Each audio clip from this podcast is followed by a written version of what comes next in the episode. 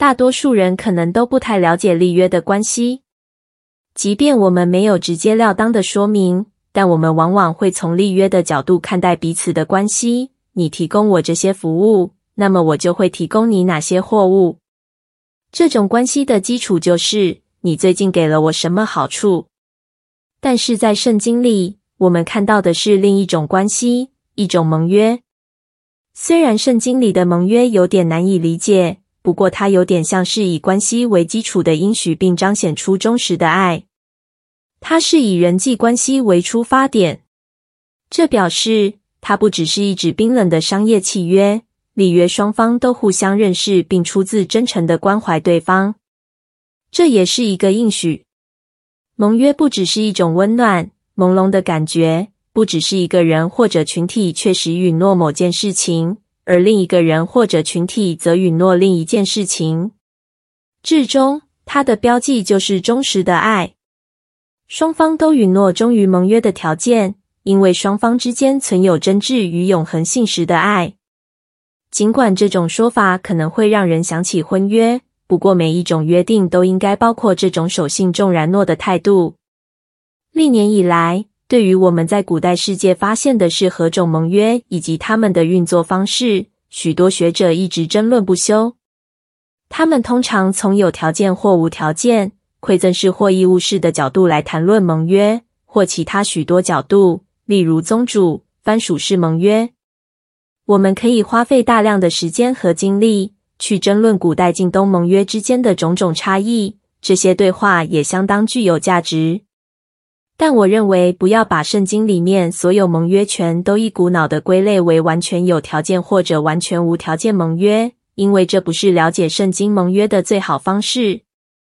举例来说，许多学者都主张上帝与以色列在西奈山上所立的盟约是必须严格遵守的有条件盟约。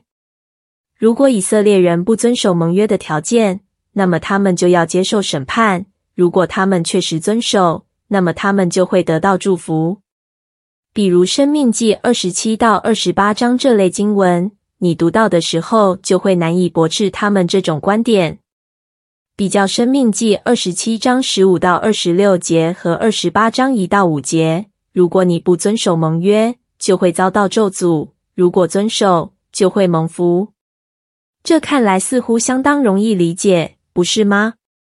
如果你继续阅读《生命记》三十章，就会读到上帝表示，在祝福与咒诅临到以色列后，他们就会回到上帝面前，而且他将会把他的祝福浇灌在他们身上。又要洁净你们和你们子孙的心，好让你们全心全意的爱他，并且存活。换句话说，上帝将会使他的百姓有能力爱他。你继续往下读这一章，就会越来越明显看到此举的结果就是丰盛的祝福。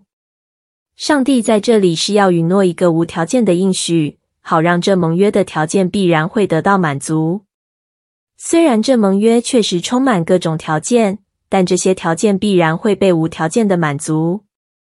许多人都主张亚伯拉罕之约是无条件的，也就是说，《创世纪》十五章一到六节应许赐给亚伯拉罕的所有祝福，都必然会赐给他及他的后代，不论他们是否始终恪守盟约都无碍。不过，如果你仔细阅读亚伯拉罕的故事，就会发现并非如此简单。